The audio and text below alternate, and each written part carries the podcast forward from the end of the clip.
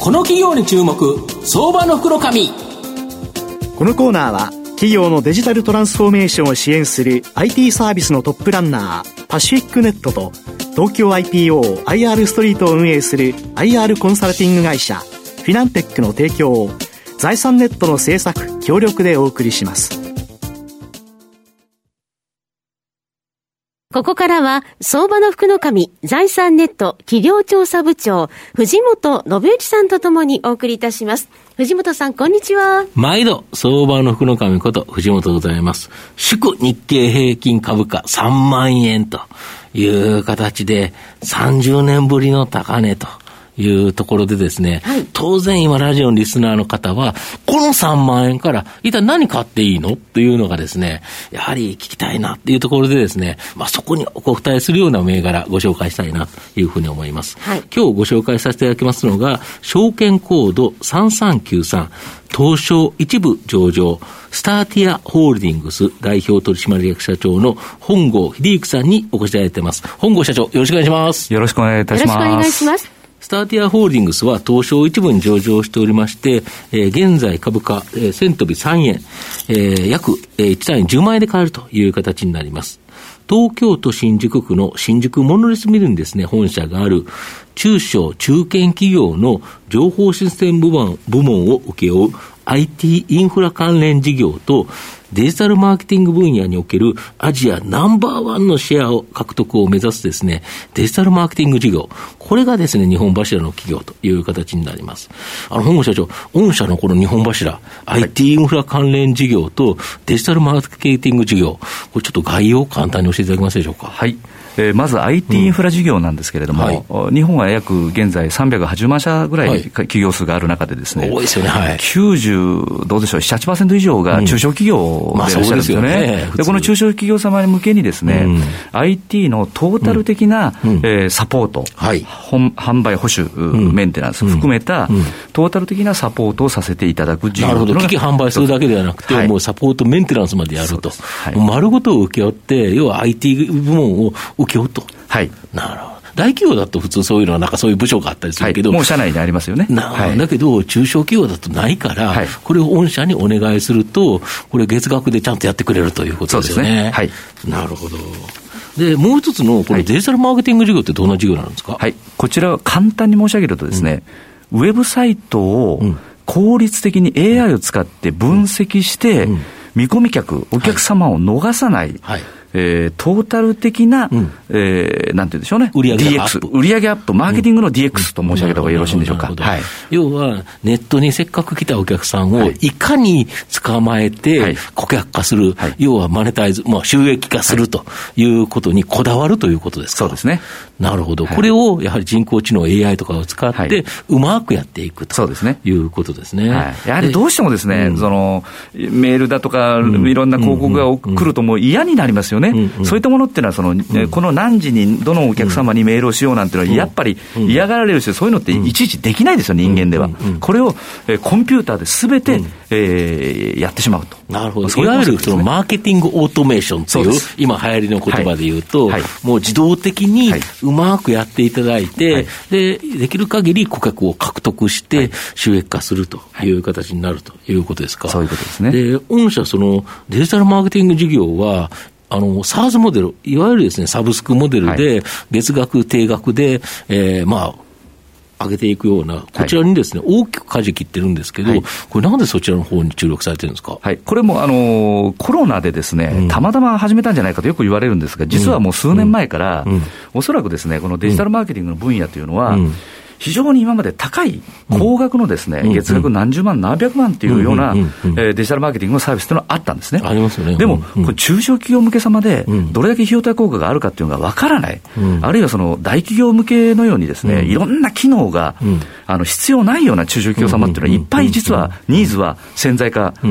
としてはあったと考えてるんですね。で、これに対して、必要ないようないろんなところをはしょってですね、本当にシンプルな機能だけで、しかもそれを無料から使えると。フリーミアムとい。うやつですね。はい。はいこれがすごくミソでして、はい、で特に、うん、え昨今ですね、やっぱり生産性が低いと言われている日本の中で、えー、生産性を上げていくね、切り札として DX、うん、デ、デジタルトランスフォーメーションと言われてますけど、うん、この中のやっぱり中心選手っていうのは、ウェブサイトを使ってどうやって売り上げを拡大するかと、これが中小企業の命題でもありますから、ここに一気にですね、今までは、えー、半分が売り切り、半分が今おっしゃったようなサブスクモデルで、月額定額制っていうものをですね、思い切って今だと、これはもうコロナ禍で、これ DX って今やらないといけないなってことで、急に、急激にですね、うん、この売り切りをもう一旦やめて、はい、基本的にはほぼ100%サブスクの定額で、うん、えー、サービスをやるというふうに、うん、まあ、はっきりと勝負をかけたというところですかね。逆に言うと、足元だけで言うと、その、売り切った方が高いじゃないですか。はい、そだから、そこは落としてでも、ここはかけるぞと、はい、要は将来のためにとい。うことですか。そうですね。それからそれだけ商品に自信があるということですね。なるほど。はい、で、今回、あの、例えば、あの、2月12日にですね、発表した、この4から12、えー、決算、第3クォーターの累計ですよね。はい。はい、残念ながら、まあ、最終利益赤字という形なんですけど、はい、これデジタルマーケティング事業において、強烈にですね、積極的な開発投資、これと、あの、テレビ CM、これ、ものすごく、なんか、ガツンとやってますが、はい、どんな感じですか、はい、もう当時4年度はですね、うん、私も上場来、初めて、うんうん中期の5か年計画を出させていただいてですね、はい、この中に、えー、5か年での売上利益も全部出してますし、うん。うん、それからサブスクリプションモデルの一番見ていただかなきゃいけない KPI っていうのは、はい、実は ARR っていう、1年間の中でね、どれだけそのお客様がですね、あの継続して使ってもらえた売上のトータル的な金額っていうのは ARR っていう、ざっくりと申し上げるとそうなんですが、これを KPI として出してるんですね。で、これが急激に伸びてきてるっていうことがですね、あの、言えるのかなというふうに思っておりますけど、うん、あのテレビ CM、指原理論さんのテレビ CM、はい、僕も何回か見させていただきましたけど、はい、あれ、分かりやすいですよね。ありがとうございます。本当に、はい、あの番組で、中で顧客を増やすを実現。はいこれ見事ですよね。ありがとうございます。やっぱ中堅中小企業から言うと、はい、お客さんを増やすっていうのが、一番大変、大切なことですよね。そうですね。で、昔のように本当に営業マンを抱えてですね、うん、テレアポでこうなんてかやっていくっていう、もう時代では完全にないですから、ね、はい。で、我々ちょっとあの話それてしまいましたけれども、うん、私どもは、実はその知る人ぞ知る、B2B 向けの事業だったので、あまり CM とか認知度を増やす必要は今まではなかったんですね、実は。ですけれども、サブスクリプションモデルで、もうフリーミアムで、あの導入していただいてですね、いろんな方々に導入していただこう、つまりマーケットシェアを取っていこうということになるとですね、やはりテレビ CM っていうのはなくてはならない。そのぐらいまあインパクトがあるということで、思い切ってですね、今後3年間っていうのは、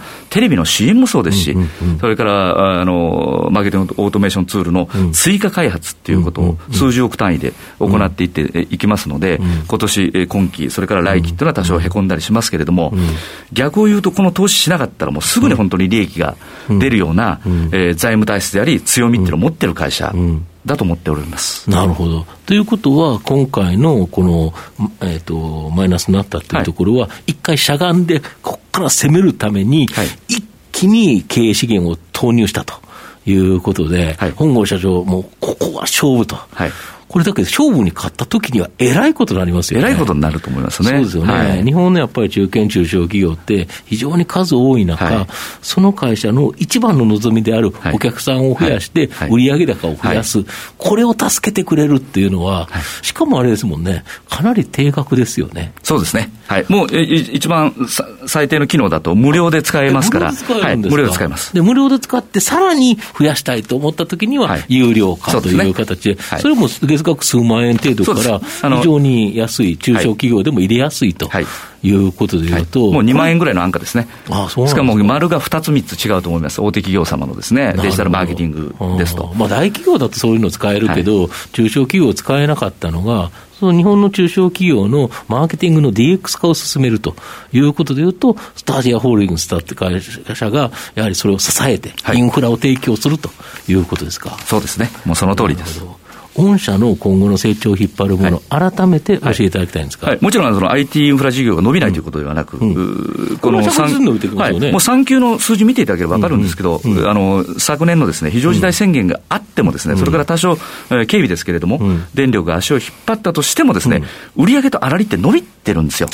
はい、その中で、えー、あえて通期で赤字の計画を出してるというのはどういうことかというと、それだけ設備投資と開発とですね、それから CM にお金を まあ、ぶっ込んでるんで、赤字なだけで、うん、えー、IT インフラ事業も売り上げも利、粗利も伸びてます。なるほど。はい、そうすると、このデジタルマーケティング事業で、はい、もうこれが花開いたときには、非常に大きな果実。だから数年後のために、今本当にしゃがんで、ここでガツンとということですか？そうですね。あの、私どもの中期経営計画見ていただければ分かるんですけど、5か年のですね、うん、先ほど申し上げた、えー、サブスクリプションモデルの KPI である ARR っていうのも開示させていただいてるんですね。うん、これでいきますと、5年後には48億円と、う